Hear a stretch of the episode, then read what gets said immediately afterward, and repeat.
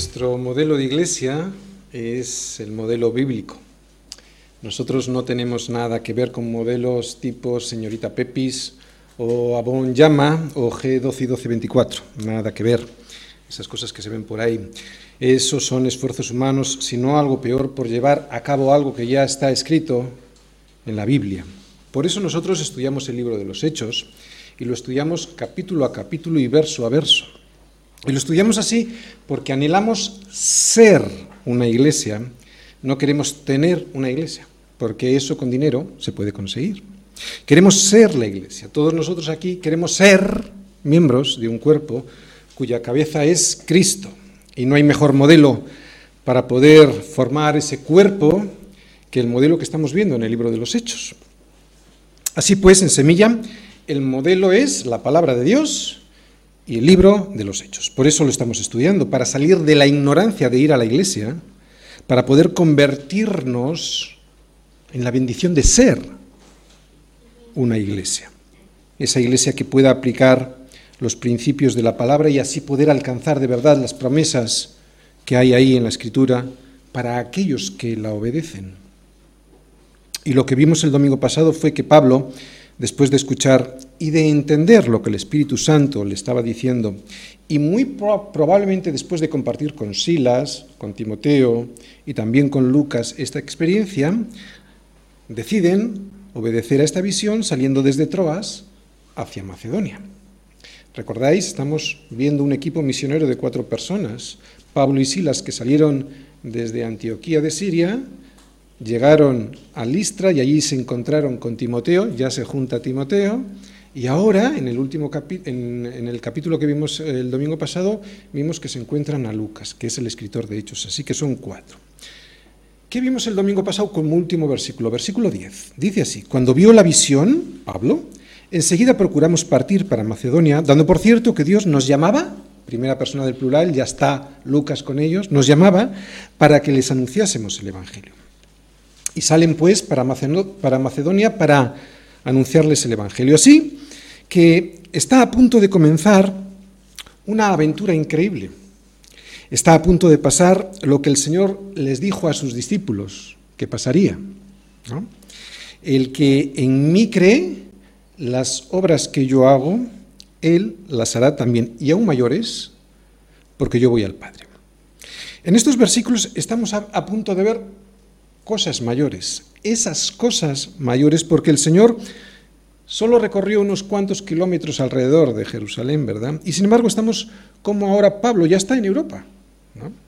Y aunque el fruto que va a recoger en esta jornada, en la que vamos a ver hoy, aparentemente es un fruto pequeño, hoy sabemos que el inicio de ese segundo viaje misionero cambió el mundo entero.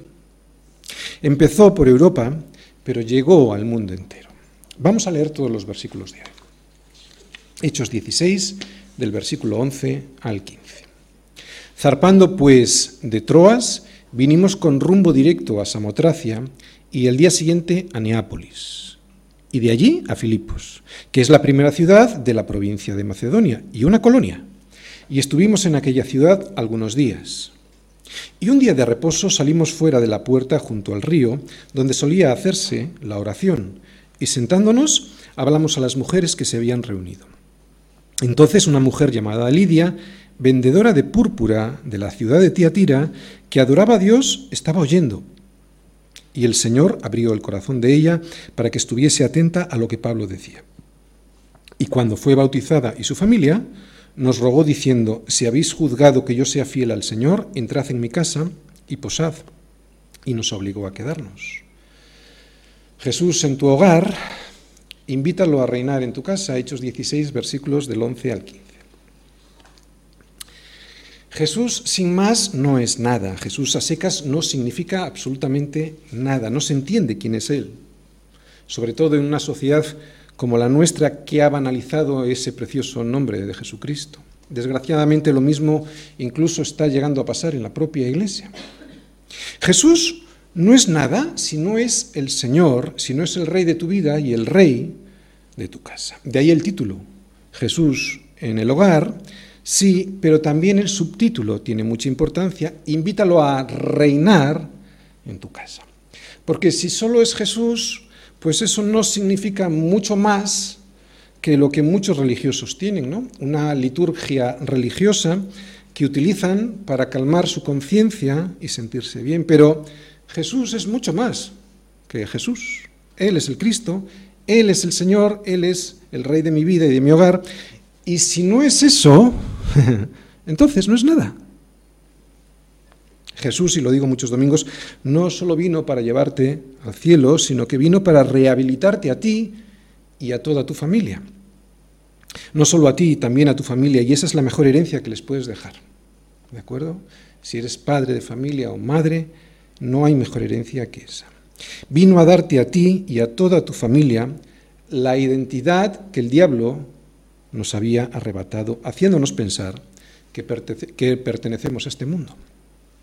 Y cuando hablo de la palabra mundo, no solo me refiero a las cosas que vemos alrededor, sino me refiero al sistema de valores que gobierna este mundo. Nosotros no estamos gobernados por el sistema de valores que gobierna este mundo, y eso es lo que significa mundo en la Biblia, el sistema de valores por el cual están gobernadas las personas que no están gobernadas por Jesucristo. Y fíjate, lo primero que notamos cuando llegamos a Jesucristo es eso, algo muy extraño, ¿no? Algo que nos desconcierta, eh, aunque nos debería de alegrar. Y es que ya sentimos que no somos de aquí, ¿no? Y nos debería de alegrar porque saber que tú no eres de aquí es el síntoma inequívoco de que nuestra ciudadanía no está en este mundo. Es el síntoma inequívoco de que nuestra ciudadanía está en los cielos. Al revés, si te sientes cómodo en este mundo, si te agarras a las cosas de este mundo como si de ellas dependiera tu felicidad, entonces debes regresar por el camino, tu felicidad o tu tristeza. ¿De acuerdo? Porque si te va bien, pues estás contento por las cosas que tienes y si te va mal, estás triste porque no las tienes. A lo que me refiero es, eso es estar gobernado por el sistema de valores de este mundo, ¿no? Por lo tanto, si estás ahí en ese punto en el que eres feliz por las cosas o eres triste por las cosas, deberías regresar por el camino andado porque es muy probable que no hayas entrado por la puerta estrecha y caminado por el camino angosto. No somos de aquí. Y eso lo descubrimos nada más llegar a los pies de Cristo, ¿no? Cuando Jesucristo entra en nuestro corazón y nos rehabilita y nos devuelve la identidad robada. Hoy vamos a ver cómo ese Jesús, que debiera ser también nuestro Señor, lo debiéramos inventar y invitar a reinar en nuestro hogar, ¿de acuerdo? Para que así pueda hacer el trabajo que Él tiene pendiente por hacer en nuestras familias. Yo quiero que vayáis a Génesis 12, versículos 1 y 3. Fijaros lo que dice ahí. El Señor te hizo una promesa a ti a través de Abraham. Así que ahora esa promesa, que ahora vamos a leer, se debe hacer realidad en tu vida, ¿de acuerdo? No debes dejar que el diablo te engañe por más tiempo. Vamos a ver qué promesa es esa. Génesis 12, versículo 1. Dice a Abraham el Señor, vete de tu tierra y de tu parentela y de la casa de tu padre a la tierra que yo te mostraré. Eso es santificación personal. O sea, lo que le está diciendo el Señor a Abraham es, sal de ese sitio de idólatras donde estás viviendo. Sal de ese sitio, no tengas nada que ver con ese mundo pecaminoso que te rodea. Sal de tu tierra y de tu parentela al lugar que yo te mostraré, ¿verdad? Sal de ese sistema de valores de este siglo que todo lo corrompe, ¿no? ¿Y qué pasará si lo haces? Le dice Abraham. Pues versículo 2. Y haré de ti una nación grande y te bendeciré y engrandeceré tu nombre y serás bendición. Y aquí viene la promesa, versículo 3, para nosotros, ¿de acuerdo? Bendeciré a los que te bendijeren y a los que te maldijeren maldeciré. Y serán benditas en ti todas las personas de la tierra. ¿Dice eso? ¿No? ¿Qué dice? Todas las familias de la tierra. Fíjate, una vez que eres santificado, versículo 1, sal de tu tierra y de tu parentela, sal de todo lo pecaminoso que te rodea. O sea, conversión y justificación. Una vez que estás sanado en tu corazón, tienes un ministerio. Y el primer ministerio es tu familia. No, le, no dice ahí las personas, dice las familias. Y esa es nuestra promesa. Es verdad que más adelante habla el Señor de las naciones, ¿no? Pero claro, es que las naciones están conformadas por familias. Cuando una nación no protege a las familias, cuando intenta destruir a las familias, lo que termina ocurriendo en ese país, en esa nación, es que termina destrozando las células que conforman realmente la estructura de la nación, ¿no? sobre la cual la nación se fundamenta y se construye. Así que la promesa dada por Dios a través de Abraham no solo es para ti, versículo 1, sal de tu tierra y de tu parentela, sino también para tu familia. Y ese es el pacto que Dios ha hecho contigo a través de Abraham, que seas vendido, bendito y que seas bendecido también tú y tu familia. ¿Recordáis la diferencia entre bendito y maldito? Lo explicamos el domingo pasado, ¿verdad? Bendito, bendecido, es cuando Dios te bendice, te proporciona, te facilita, te capacita con las cosas que Él quiere darte para que cumplas su propósito en tu vida. No que cumplas tu propio plan personal, sino el plan que Él tiene para ti y te capacita, te da los recursos. Eso es ser bendito, eso es tener bendición. Y explicábamos que para entender maldito o maldición, con entender la palabra bendición se entendía.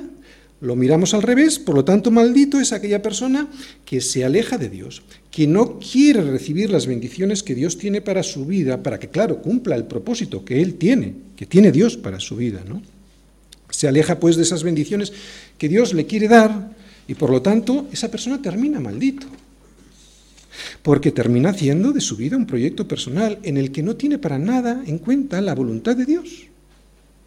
¿Quieres tener esta promesa que acabamos de leer en Génesis ah, de Dios para tu casa, ¿no? Que tu familia sea una de las benditas, una de las bendecidas. Pues Cristo está muy interesado en la rehabilitación de tu familia, ¿no? Y todo ello para que puedas tener una familia plena, una vida familiar llena y plena, ¿no?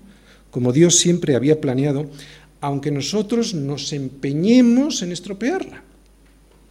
Esta promesa es para que no solo vengas a la iglesia y practiques una religión miserable, muerta y ritual, que solo produce aridez familiar, sino para que tengas vida en tu propia casa. Y hoy es lo que vamos a ver con Lidia, eh, cómo Lidia llevó a Cristo como su Señor a su casa a su hogar. Vamos a ir viendo versículo a versículo. Versículo 11. Zarpando pues de Troas, vinimos con rumbo directo a Samotracia y el día siguiente a Neápolis. Y de allí a Filipos, que es la primera ciudad de la provincia de Macedonia y una colonia. Y estuvimos en aquella ciudad algunos días. Fijaros en el mapa donde estamos. Filipos es una colonia romana. Las colonias romanas en realidad eran como Romas en pequeño, ciudades que seguían las leyes y las costumbres romanas. Filipos estaba orgullosa de ser una colonia romana, de hecho era famosa porque se consideraba una Roma en miniatura. Filipos, como todas las colonias romanas, eh, era ciegamente fiel a Roma. Los ciudadanos mantenían unas costumbres y unos vínculos con Roma muy fuertes, ¿no? El idioma, los títulos, los negocios, sus dioses y hasta su forma de vestir. No querían que nadie influyese en su forma de vida. Eran colonos romanos en un ambiente hostil y extranjero. Es muy importante esta descripción para entender lo que vamos a ver el próximo domingo cuando meten en la cárcel, cuando detienen a Silas y a Pablo. Así que llegaron a esta ciudad, ¿no? A la que, según la visión de Pablo, se les había mandado ir y predicar el Evangelio. En el versículo 12 se nos dice que estuvieron en aquella ciudad algunos días. Esto lo que probablemente quiera decir es que Pablo siempre buscaba, ¿recordáis? una sinagoga para entrar y predicar el Evangelio. Siempre empezaba por las sinagogas, siempre empezaba por los de su casa, por los de su familia. ¿no? Y al llegar a Filipos estuvieron buscando, pues en aquella ciudad, como dice ahí, por algunos días, pero no encontraron ninguna. No lo dicen estos versículos, pero vamos a ver cómo podemos llegar a esa conclusión. Así que estuvo en Filipos varios días sin predicar el Evangelio, y si a eso le sumamos que Pablo ya llevaba varios días tiempo sin predicar, debido a que el Espíritu Santo, ¿os acordáis el domingo pasado? Se lo había prohibido, le había prohibido ir al norte y predicar durante ese viaje de Asia, ¿eh? le había eh, prohibido predicar durante varias ocasiones el Evangelio, pues después de tanto tiempo, imagínate, Pablo estaría muy probablemente desilusionado. Este es el temor de cualquier cristiano, ¿no? Cualquier cristiano que desea hacer realmente la voluntad de Dios. Que cuando pasa a servir, cuando pasa a Macedonia para ayudar, ese servicio no se vea recompensado por el Señor. ¿Me habré equivocado? Piensa uno, ¿verdad? Cuando no ve resultados. ¿Se habría equivocado Pablo? Eh, ¿Sería verdaderamente el propósito de Dios que fueran a Macedonia o tendrían que haber seguido por el norte predicando el Evangelio como tenían previsto en un principio?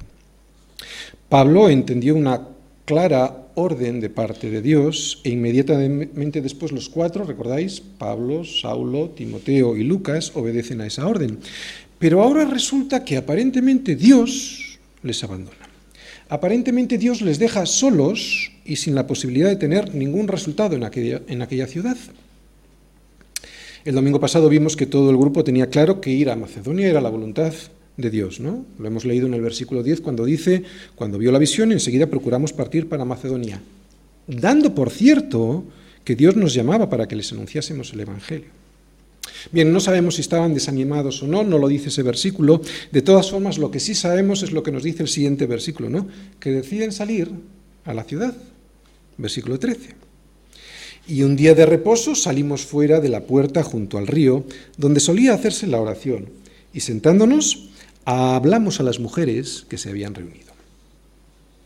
En el versículo anterior vimos que Filipos era una colonia romana y también explicamos en qué consistía una colonia romana. En aquella época, probablemente sobre el año 49 después de Cristo, el emperador Claudio había tomado una decisión, la de expulsar de Roma a todos los judíos por cuestiones de revueltas religiosas que había habido en Roma. ¿no? disturbios religiosos. Así que muy probablemente esta colonia, por eso la descripción de lo que es una colonia romana, habría tomado la misma decisión que se tomó en Roma. O sea, habrían hecho lo mismo, habrían expulsado a todos los judíos. ¿Recordáis lo que era una colonia romana? Seguían a rajatabla todo lo que pasaba en Roma. Esto explicaría el hecho aparente de que en ese río solo se encontraran mujeres y también el hecho de que días antes no hubiesen encontrado ninguna sinagoga, como normalmente se encontraba siempre Pablo en las ciudades. Para poder abrir una sinagoga se necesitaban un mínimo de diez varones judíos adultos. Así que muy probablemente en Filipo no había esa cantidad de hombres, por eso no hemos podido ver a Pablo entrar en una sinagoga y predicar el Evangelio. Sin embargo, vemos que sí existía un lugar oficioso de reunión fuera de la ciudad, a orillas de un río que se llamaba Gangites. Allí había mujeres, algunas serían judías, aunque muy probablemente la mayoría serían temerosas de Dios. En este versículo vemos que Pablo y el resto del equipo habla con las mujeres. ¿No os recuerda esto algo? A mí me recuerda mucho al hecho de que Jesús, en un momento determinado de su ministerio, Jesús mismo habló con una mujer, la mujer samaritana, en el pozo de Jacob. Juan 4. Los judíos no hablaban con las mujeres que no fueran de su, de su familia, y mucho menos en público, y mucho menos con mujeres gentiles. Así que aquí vemos la continuación de lo que Jesús quiere hacer con nosotros, la restauración de lo que nunca tenía que haber dejado de ser, la restauración del hombre y la restauración de la mujer, y la restauración de las relaciones entre ambos. Jesús, cuando estuvo hablando a los judíos, hablando del divorcio, les dijo a los judíos que querían tentarle. Por la dureza de vuestro corazón, Moisés os permitió repudiar a vuestras mujeres, mas al principio no fue así. Esto es lo que quiere Dios con nosotros, que llevando a Cristo en nuestro corazón, invitándolo a reinar en nuestra casa, que viendo cómo vive el Señor en nuestra casa, sea Él quien nos restaure de la mentira que le compramos a este mundo y que nos ha salido carísima. Que todo se trataba de nosotros, que soy yo el importante y eso es lo que nos lleva al abismo. Pero Jesús lo dijo. Al principio no fue así. Así que este equipo misionero de cuatro hombres se sentaron y hablaron con las mujeres que se habían reunido. Estamos viviendo un tiempo increíble.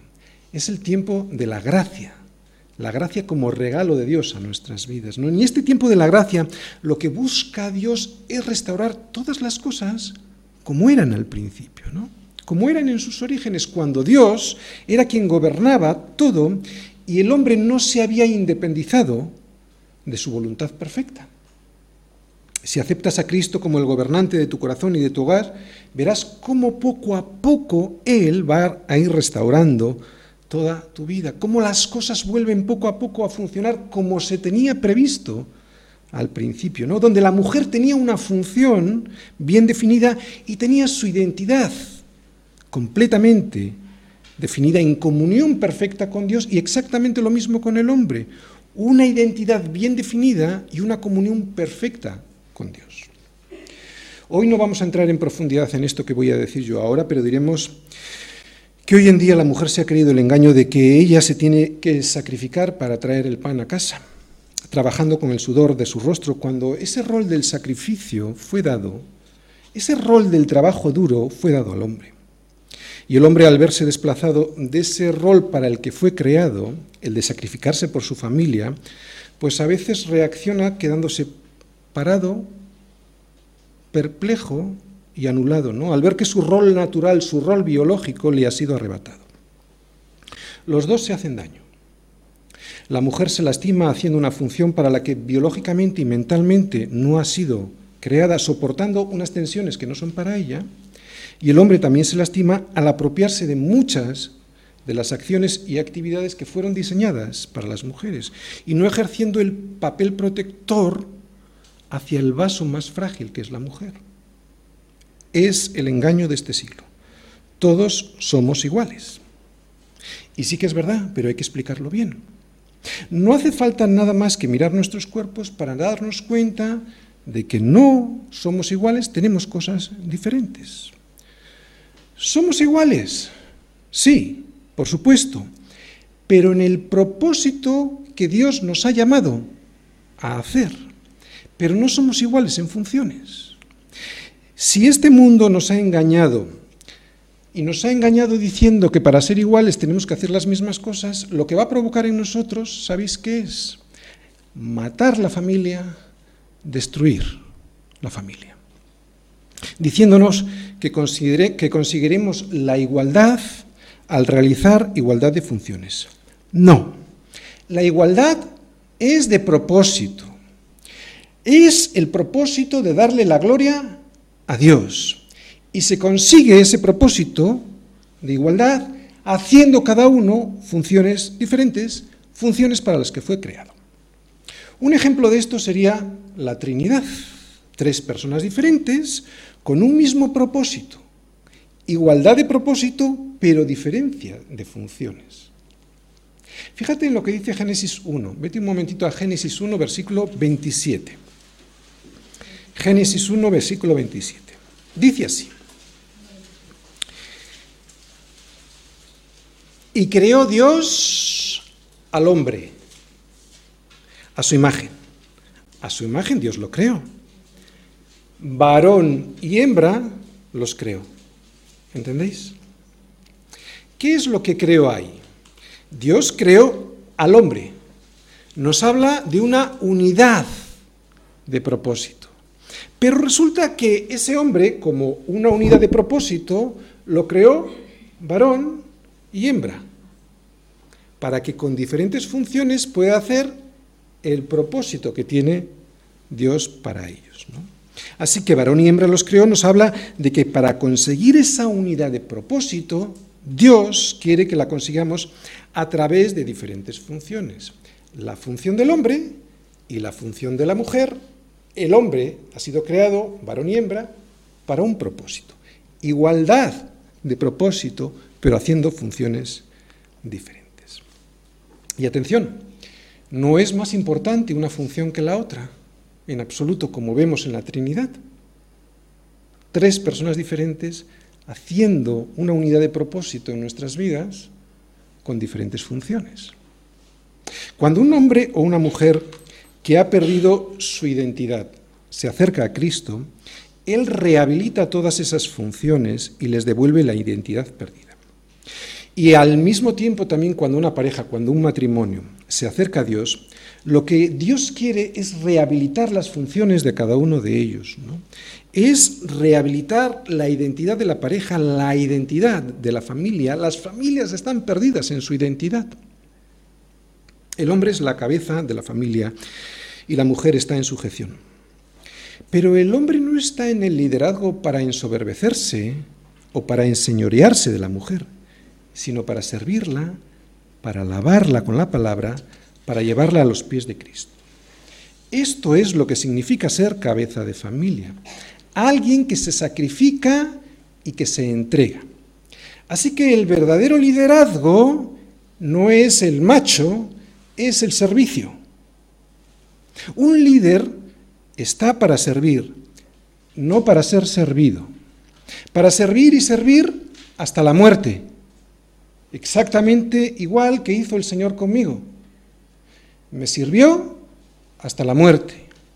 No se es cabeza para buscar lo mío, para que se satisfagan mis exigencias, no para ir de macho, sino para ser un hombre de verdad, con V mayúscula, verdad, que es una persona, verdad, que es Cristo, ser un hombre de Cristo, eso es ser un hombre de verdad. En ese caso, y digo en ese caso, en el caso de un hombre de verdad, en el caso de un verdadero liderazgo masculino, ¿qué mujer no quiere dejarse llevar en los brazos de un hombre así?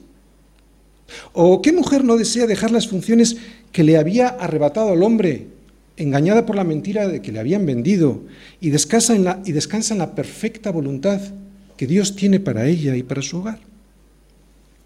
Así que en este, no me he salido del tema, ¿eh? en este versículo vemos algo que a nosotros nos pasa desapercibido al leerlo por primera vez, pero que para los judíos era revolucionario. Que un hombre le hablara a una mujer, y además en público, era revolucionario, y encima era una gentil. Así que aquí vemos el principio de la restauración de todo aquello que se estropeó. Jesús restaurando la identidad del hombre y de la mujer. Versículo 14. Entonces una mujer llamada Lidia, vendedora de púrpura de la ciudad de Tiatira, que adoraba a Dios, estaba oyendo. Y el Señor abrió el corazón de ella para que estuviese atenta a lo que Pablo decía. Bien, parece que Lidia era una mujer muy rica, Tenía una casa muy grande en la cual podía albergar a toda su familia, a los criados y además invitar a todo un equipo misionero. Eso lo vamos a ver en los próximos domingos, como son invitados a la casa, ¿verdad?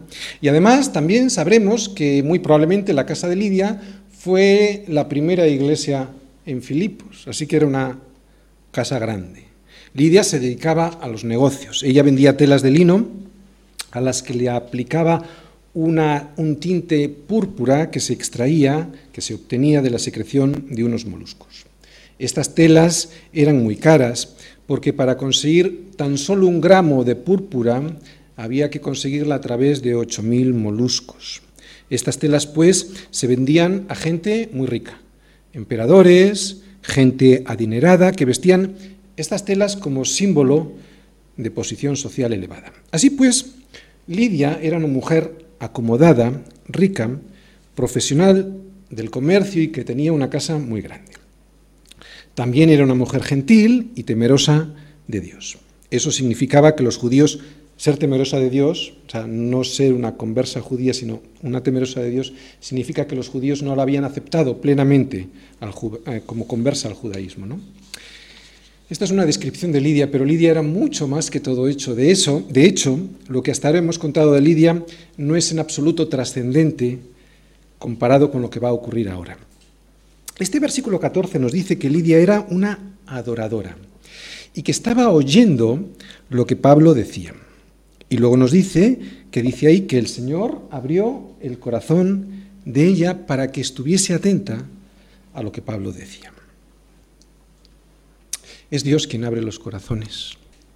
Hoy, ahí dentro hace unos minutos, pues varios hermanos hemos estado orando para que la misericordia de Dios caiga sobre todos nosotros. Porque si hoy Dios no nos abre el corazón, ¿sabes qué va a pasar? Nada. O sí, algo peor, que endurezcamos todavía más nuestro corazón. Si Dios no abre el corazón a las personas, no hay nada que hacer. Toda mi elocuencia bíblica, todas mis capacidades dialécticas aplicadas al Evangelio, son nada frente a un corazón que no ha sido abierto por Dios. El Evangelio es locura para el corazón no regenerado del ser humano. La palabra de Dios es tan solo letra muerta para aquellos a los cuales Dios no les ha abierto el corazón. Para que la letra cobre sentido, para que la letra sea espíritu en mi vida, viviendo en mi vida, necesitamos al Espíritu Santo operando sobre nosotros, necesitamos a Dios abriendo nuestro corazón. Por eso Jesús dijo en Juan 6:44, ninguno,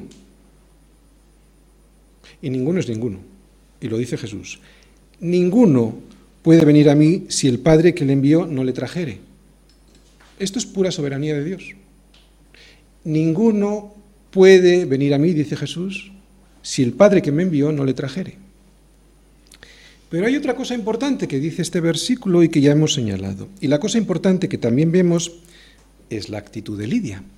Y es que Lidia era una adoradora y estaba oyendo lo que Pablo decía. Esta actitud de Lidia de oír con atención es muy importante. Sin esta actitud de Lidia, la palabra de Dios te resbalará. No la recibirás y no penetrará en tu corazón, será simplemente letra muerta. Son dos aspectos indisolublemente unidos, aunque no lo terminemos de entender, no te preocupes, no lo vas a entender, es igual. Si lo entendieras todo, serías como Dios, ¿de acuerdo? La soberanía de Dios y la, la responsabilidad del hombre. Esta actitud ante Dios, estábamos hablando de la adoración, de la disposición de oír la palabra de Dios, ¿no? Con atención, es la que va a hacer la gran diferencia en tu vida. Hay que recordar que adoración significa servicio. Es una actitud de postración en el servicio a Dios. Entregarse a Dios en una actitud de postración diaria, ¿no? Así pues, si hoy no estamos viniendo con una actitud de adoración, recuerda lo que es adoración, querer servir en una actitud humilde de postración delante de Dios, si no venimos así y venimos con una actitud, por ejemplo, de reproche delante de Dios o incluso de pasotismo, ¿eh? ¿qué está diciendo ese ahí, no?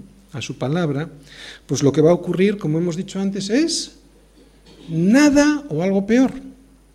Y es que la palabra, si no consigue en nosotros reblandecer el corazón y hacerlo de carne, lo puede llegar a endurecer más. Es muy importante, pues, esa actitud que vemos en Lidia, de adoración, de servicio al Señor, ¿no? Corazón contrito y humillado. Así ahí está la gran diferencia, ¿no? ¿Cuántas veces no se ven en las iglesias dos tipos diferentes de personas ante una misma predicación? Es la misma predicación, son las mismas palabras.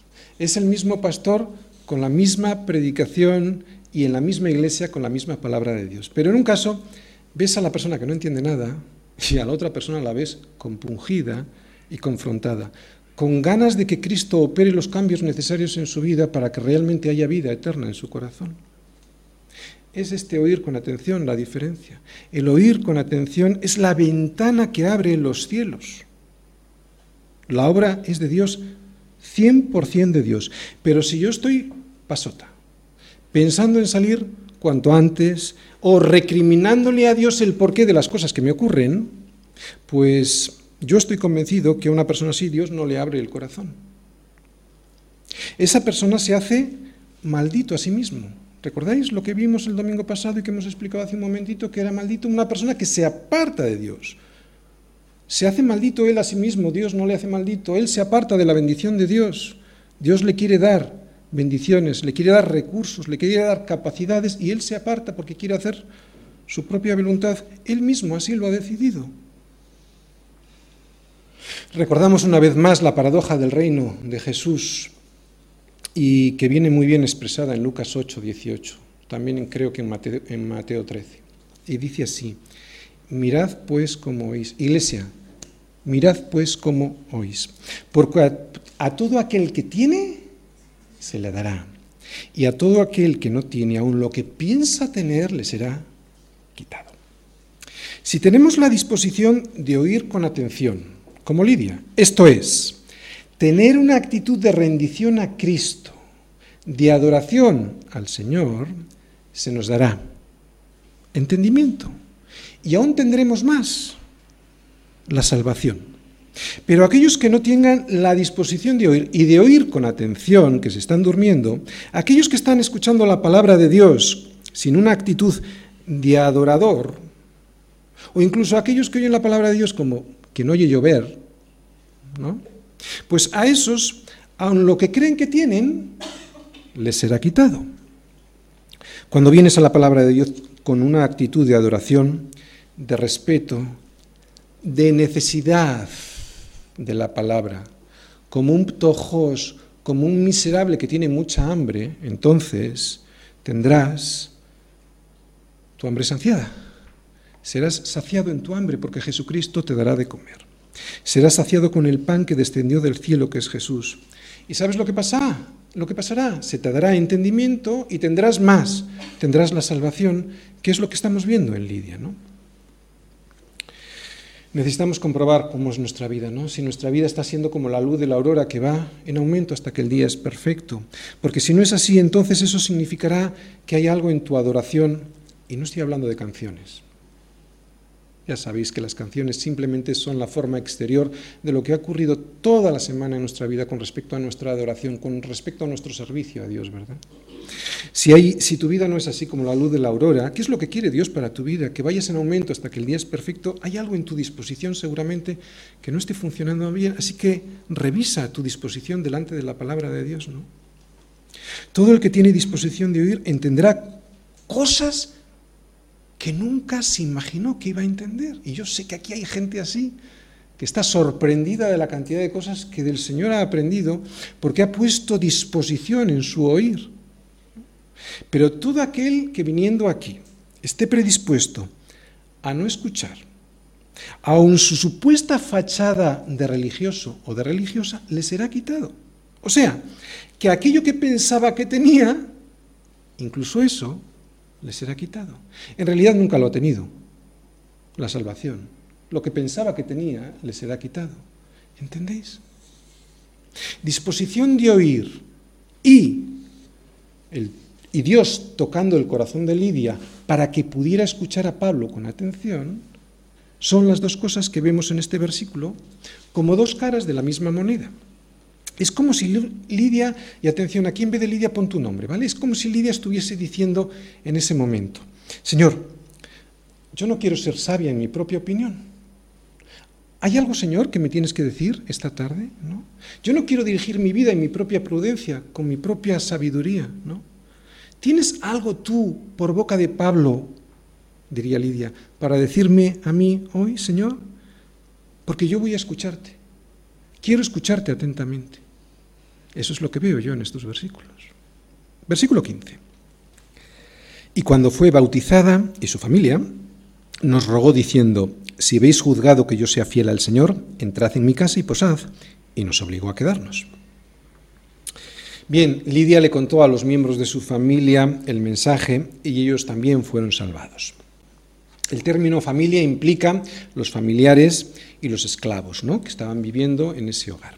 Todos ellos al comprender la palabra, se arrepintieron, creyeron, porque eso es creer, ¿vale? Arrepentirse y se salvaron. Por eso después se bautizaron. No existen evidencias ni en hechos ni en ningún lugar de la Biblia que se bautizaran niños. Hay quienes dicen que para bautizarse han de pasar muchos meses, mucho tiempo antes de que tenga uno el entendimiento suficiente para poder hacerlo, el bautismo, con ciertas garantías no es lo que yo veo en las escrituras. Lo que yo sí veo en las escrituras constantemente es esto, que creían y se bautizaban. No hacían ningún cursillo especial, claro, creían de verdad y por eso se arrepentían, entendían el mensaje perfectamente. Cuando alguien entiende el mensaje perfectamente, lo que tiene que hacer luego es bautizarse. Entendían el mensaje, esto lo vemos en Hechos constantemente, entendían el mensaje y como entendían el mensaje, querían dar fe pública de que lo habían entendido y de que obedecían. Y es que el bautismo, aunque no salva, es la primera prueba de que verdad he creído.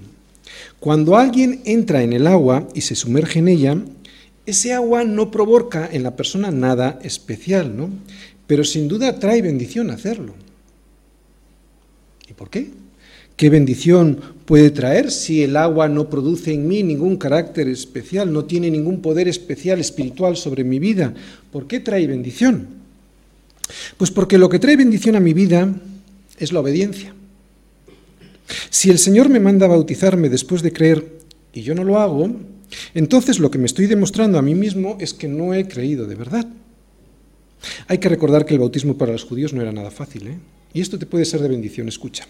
Cuando alguien se bautizaba, lo que le estaba diciendo a todo, cuando alguien, un judío se bautizaba, lo que le estaba diciendo a todo el mundo era lo siguiente: he renunciado a mi cultura, he renunciado a mi religión, he renunciado a la sinagoga, he renunciado a los beneficios sociales e incluso económicos que mi sinagoga me podría dar. He renunciado a todo eso, estoy dispuesto incluso a ser perseguido por la causa de Cristo, dispuesto incluso a ser eh, desheredado, perder la herencia que mi familia seguro al llegar a Cristo me va a quitar, ¿no? Toda mi herencia cultural, económica, estoy dispuesto a perderle, a perderla, ¿no? Y además estoy dispuesto a ser un apestado para mi propia familia. Bautizarse en el nombre de Jesús era darle la espalda a todo, ¿no? a todo lo anterior. Y esto es lo que es el bautismo. Por eso el Señor nos lo manda, como demostración para mí mismo de que si en verdad he creído en Él, lo demuestre. ¿Has creído en mí? dice el Señor. Pues una vez que hayas creído, bautízate dando testimonio público de que eso realmente es así. Hazlo, bautízate para decirle a todo el mundo que has pasado a ser de mi propiedad, que te has identificado conmigo, rechazando todo lo que venía de atrás, rechazando todo lo que de atrás traías tú ya, como los judíos. Que has renunciado a todo. Si realmente quieres que la salvación opere una verdadera transformación en tu vida, obedéceme, nos dice el Señor. El bautismo es la semejanza en la muerte del Señor y su sepultura. Muero yo, entierro mis deseos, sepulto mi propia intención de llevar mi vida por donde me da la gana para que resucite, Señor. Una nueva vida, ¿no? Una nueva vida ahora ya dirigida por el Señor.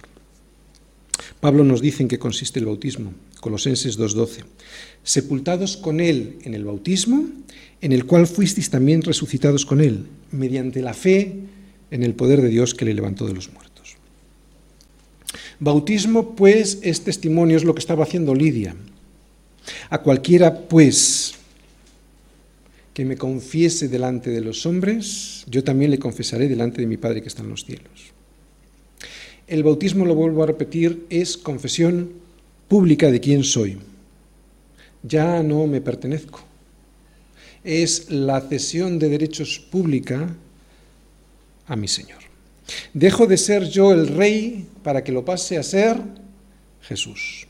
Así pues, el que se bautiza ya no tiene derechos sobre su vida y ha pasado a ser siervo de Jesús. El bautismo no fue fácil nunca. Ni lo fue antes, ni lo es ahora. No se puede sustituir el bautismo por levantar la mano. ¿no? Por cierto, eso de levantar la mano no se ve en ningún lugar de las Escrituras. Lo que se ve en las Escrituras es Hechos 2, 38. Arrepentíos, o sea, eso es creer de verdad el Evangelio, el mensaje, arrepentíos y bautícese cada uno de vosotros en el nombre de Jesucristo para perdón de los pecados y recibiréis el don del Espíritu Santo. No dice arrepentíos y levantar la mano, dice arrepentíos y bautícese. ¿De acuerdo? O arrepentíos y hacer un cursillo, tampoco dice eso. Arrepentíos, o sea, has entendido el mensaje, eres un miserable y aceptas la salvación por la fe en Jesucristo y bautízate para demostrar que eso es realmente algo que has creído, ¿no? Yo sé que dar testimonio público con el bautismo es difícil, no se me escapa la dificultad. También nosotros vivimos en alguna manera en un ambiente parecido al, al ambiente judío, ¿no? Bautizarse significa en nuestro país perder muchas cosas que a uno le da miedo perder y obtener otras que a uno también le da miedo obtener, como por ejemplo la persecución o el que dirán. A mí me pasó, pero hemos sido llamados a ser valientes, y es que solo los valientes arrebatan el reino, los cobardes no. El cristiano es alguien valiente. Solo se puede arrebatar el reino con violencia al enemigo que nos lo ha arrebatado, que nos ha engañado. Por eso si obedeces, si entregas tu vida al Señor Jesús en su muerte, en su muerte, en el bautismo, obtendrás su misma resurrección. Y esto significa una nueva vida, una nueva vida en Cristo y conocerás lo que es vivir de verdad. Conocerás el gozo del Espíritu Santo. Vuelvo a repetirlo, no por el bautismo, sino por la obediencia. ¿De acuerdo? Y la obediencia en el bautismo y en cualquier cosa de la, de la Escritura, ¿no? Aunque todas las circunstancias que te rodeen te lleven a pensar que todo va mal, pero en la obediencia está la bendición. Y todo ello, ¿sabéis por qué? Por obedecer, no por sumergirme en un agua que en sí misma no tiene ningún poder. Vemos también otra cosa en este versículo. Si habéis, si habéis juzgado que yo sea fiel al Señor, entrad en mi casa y posad. ¿Qué es esto? Esto es comunión. Cuando alguien cree y se bautiza, anhela tener comunión. Esto es el deseo espiritual de tener comunión con los hermanos. Cuando alguien cree y se bautiza, dice Hechos, se añade. ¿A dónde se añade uno después de creer? Pues me añado a un cuerpo que es la iglesia. Es la única manera de poder tener relación con unos miembros, comunión, interacción con unos miembros de un cuerpo. Fíjate lo que pasaba en el mismo inicio de la iglesia. Hechos 2, 41 y 42. Así que los que recibieron su palabra, recibir su palabra es creer y dejar que penetre en el corazón. Recibir su palabra es mucho más que creer que existe Dios es aceptar y arrepentirse. Así que los que recibieron su palabra fueron bautizados y se añadieron aquel día como unas tres mil personas. Y perseveraban en la doctrina de los apóstoles, en la comunión unos con otros, en el partimiento del pan y en las oraciones. Se añadían, versículo 41, Hechos 2.41, ¿a dónde? A una perseverancia en cuatro cosas, que es la iglesia. Se añadían, pues, a la iglesia. ¿Qué es añadirse?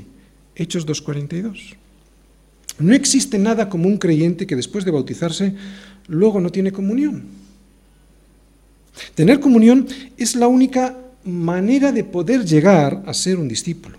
¿Cómo, voy a ser yo un discípulo si no tengo comunión con mis maestros, con mis pastores, con mis hermanos? Es imposible. Lo vemos en la vida de Pablo con Timoteo, con Silas, con Lucas, y también lo hemos visto en la vida del Señor en todos los, en los cuatro evangelios, ¿no? ¿Cómo era la vida del Señor con sus discípulos? Pues ellos tenían relación con el Señor, pero también relación entre ellos, los discípulos. Eso es comunión. Este entrad en mi casa y posad es mucho más importante de lo que aparenta. Mucho más importante de lo que aparenta. Es la expresión del amor de Dios derramada sobre nuestros corazones. Es la expresión exterior de mi verdadera relación con Dios no tengo relación con Dios, si no tengo relación con mis hermanos, me estoy engañando.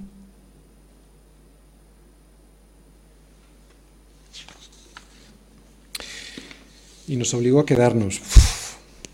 una mujer con carácter, ¿no? No sé si la visión del varón macedonio, ¿os acordáis el domingo pasado? Tiene que ver con esto que estamos viendo aquí. Parece como si el varón macedonio que vio a Pablo, que vio Pablo, perdón, en su visión le estuviese rogando y pidiendo a Pablo, Pablo, pasa a Macedonia y ayúdanos, ¿no? Mira qué mandonas son estas mujeres, qué carácter tienen, ¿no? Pero bromas aparte, que por cierto se me dan muy mal, yo veo que en esta expresión de Lidia hay algo profundo. Ya lo hemos visto, pero es algo profundo. Es el anhelo de tener comunión, como sea. Pablo, ni se te ocurra marcharte. Resumen, si Dios no usa al hombre de la casa, usará a la mujer. No te quepa la menor duda. Él cumplirá su voluntad y usará los corazones que Él elija para que le den la gloria solo a Él. Y esto será para cumplir el pacto. La promesa, ¿recordáis que le hizo Abraham? Serán benditas en ti, hombre o mujer, todas las familias de la tierra. En el versículo 15 se ve una palabra que yo también he subrayado, porque para mí tiene mucha, mucha importancia y es la, la palabra familia. Tu casa necesita a Cristo.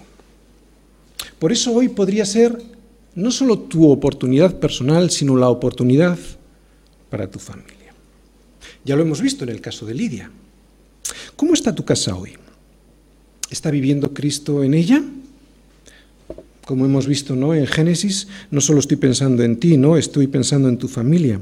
Tú podrías ser el privilegiado, o como en el caso de Lidia, la privilegiada para engendrar vida espiritual en tu familia, llevando el Evangelio a tus hijos, el Evangelio de verdad, el Evangelio que transforma las vidas. Si tú crees y obedeces, y son las dos cosas, Él quiere usar tu vida para que tu familia salga de la aridez de una religión que no produce absolutamente ningún fruto. Pero para eso has de dar tú el primer paso, hombre o mujer, el primer fruto. Y el primer fruto para que tu familia pueda engendrarse en Jesucristo es arrepentimiento. Dios no solo quiere que engendres físicamente a tus hijos, Él también quiere otorgarte el privilegio de que seas el medio por el cual Dios pueda engendrar vida espiritual en tus hijos. ¿no? Y qué hermoso es que esto lo hagan los propios padres. No le dejes ese trabajo a la iglesia, por favor.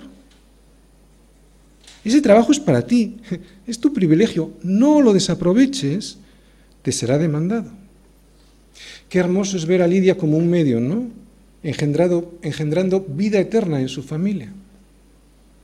Una mujer restaurada para la gloria de Dios, una mujer restaurada también para llevar vida espiritual a toda su casa. ¿No te parece mejor eso que llevar dinero a casa? Yo no estoy diciendo que no haya que trabajar, ¿de acuerdo? Yo no estoy diciendo, yo estoy diciendo, no es más rico llevar vida espiritual a tus hijos que llevar el pan que perece. Imagínate, domingo por la mañana, ¿no? Si te parece, eh, si te parece rico llevar esos croissants crujientes a casa, ¿no? Para desayunar un domingo y que tus hijos disfruten del desayuno, ¿no será más rico que Dios te use para llevarles aquello que no les será quitado jamás, que es la vida eterna? Imagínate lo que será aquel día, ¿no? En, que, en el que todas las cosas que no se ven se manifiesten y tú hayas llevado a tu familia a los pies de Cristo. Así que aprovecha la oportunidad, estás a tiempo. Sé fuerte y sé valiente. Sé fiel hasta la muerte y yo te daré la corona de la vida, dice el Señor. Con esto termino. Son palabras del propio Jesús. Trabajad no por la comida que perece, sino por la comida que a vida eterna permanece, la cual el Hijo del Hombre os dará porque a este señaló Dios el Padre. Lo vuelvo a repetir. No dice que no trabajes para comer, ¿de acuerdo? Está haciendo un énfasis diferente. Dice, trabajad no por la comida que perece, sino por la comida que a vida eterna permanece, la cual el Hijo del Hombre os dará, porque a este señaló Dios el Padre.